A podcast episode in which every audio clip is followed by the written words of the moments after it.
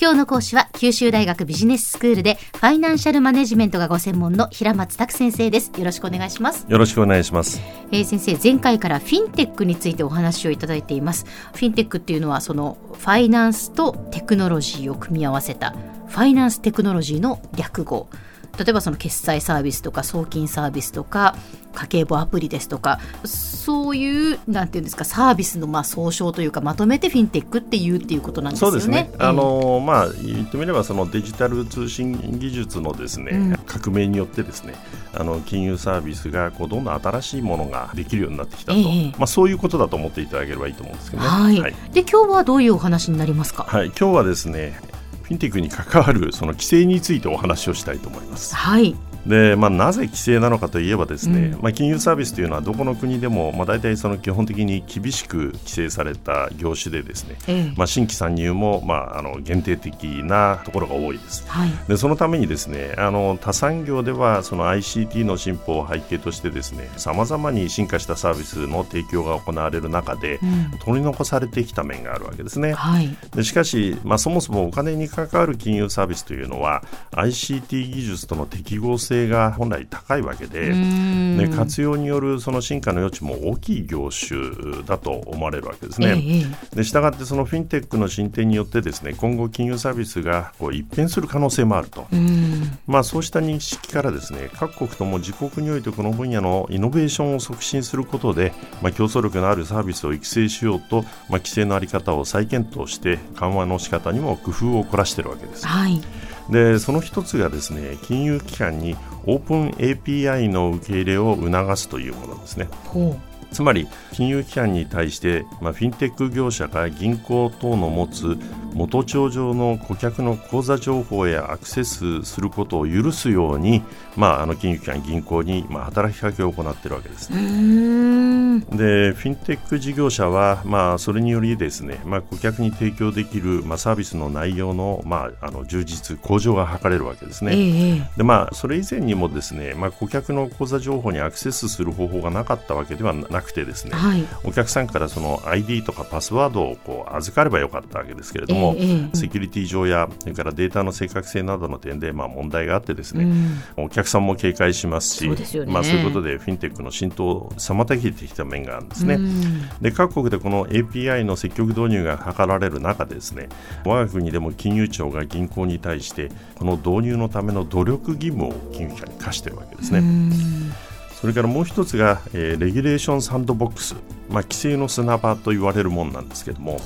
でこれはですね法改正をするまでもなくですね、まあ、規制のハードルを低くして、うんで革新的技術に基づいて開発段階にある商品やサービスを、まあ、試験的にこう導入できるようにして、まあ、それをイノベーションにつなげようという仕組みなんですね。うん。まあ、ちょうど砂場で子どもに遊ばせるようにですねはい。限定した領域内で、まあ、試験的にこう事業を行うことが、まあ、可能となる仕組みなんですね。うんでこれは2016年にイギリスで、えー導入されて、まあ、その後シンガポール、香港、マレーシア、オーストラリアなどがまあ追随して、まあ、日本でも2018年にですね、まあ、制度整備がまあなされたということです。うん。でまたそのそもそもその新規事業をしようとしたときにですね何らかのこう規制にその抵触するのかどうかと、まあ、そのことがはっきりしないこと自身がですね、まあ、新規事業を計画するにあたっての大きな障害にまあなると、まあ、いうことがあるかと思うんですけれども、ええまあ、日本ではですねこれへの対策としてその2016年にですねグレーゾーン解消制度というのが設けられたんですね。はい。でこれは、まあ、あらかじめその規制の適用の有無をですねその事業を所管する官庁に確認できる制度なんですね。でこれはですね2001年に始められたいわゆるそのノーアクションレター制度、まあ、正式にはですね法令適用事前確認手続き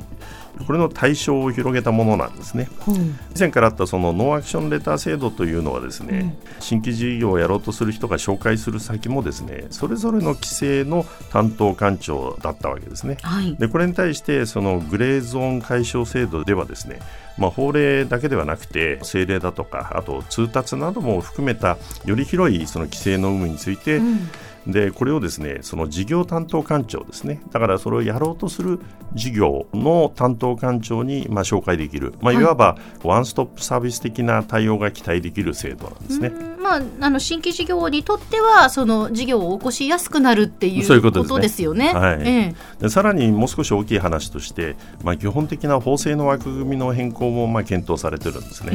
え、でこれ従来ですね、まあ、金融分野においては銀行、保険、証券、まあ、それから比較的新しいところで、まあ、送金業者と、まあ、こういったそれぞれのその業態ごとにですね銀行法保険業法、証券取引法、資金決済法といった、まあ、法律が制定されてきてるんですね。はい、でこれをその業態ごとではなくて手掛ける金融サービスや、まあ、そのリスクに応じた、まあ、規制となるように見直すことでそのイノベーションと利用者保護の両立を目指そうという動きなんですね。で例えば送金という機能を担う銀行とそれから送金業者に対して、まあ、従来はその銀行法のいろんな規定とですね、まあ、それから送金業者に課せられる条件って大きく異なってたわけですけども、はい、まあ、その業態の違いにかかわらず送金事業を行うための機能やリスクに応じた規制を横断的に適用しようというものなんですね。でこれによってその規制の隙間を埋めるとともに、まあ、新たなビジネスモデルを持つ企業が、まあ、業態の壁にとらわれずに参入しやすくなることを目指そうとしているわけです。はいでまあ、以上見てきたようにそのフィンテックがもたらす新しいビジネスチャンスイノベーションへの期待から、まあ、フィンテック企業や金融機関のみならず規制当局も、まあ、積極的かつ柔軟に変化に応えようと、まあ、してきているわけですね。うん、で我が国のこれまでの金融サービスは、まあ、ATM の機能に象徴されるように、まあ、相対的にはその優れた面をまあ持つ一方でですね、まあ、高止まりしたその現金決済比率などこう利便性の点ではまあ課題も多く抱えていたわけですね。はいまあ、あの今後ともフィンテックに対して官民が調和した取り組みを継続することで金融サービスにより多くの新しい付加価値を取り込んで、まあ、経済への貢献を強めていくことが、まあ、期待されるということだと思います。では先生今日のまとめをお願いします。はい。フィンテック企業や既存の金融機関による新たな金融サービスのメニューがまあ続々と生まれていますけれども、まあ、一方で規制当局による技術の変化と調和した規制への見直しの動きも見落とすことはできません。金融サービスのイノベーションのためには、まあ、両者の調和が欠かせないと言えるでしょう。今日の講師は九州大学ビジネススクールでファイナンシャルマネジメントがご専門の平松卓先生でしたどうもありがとうございましたありがとうございました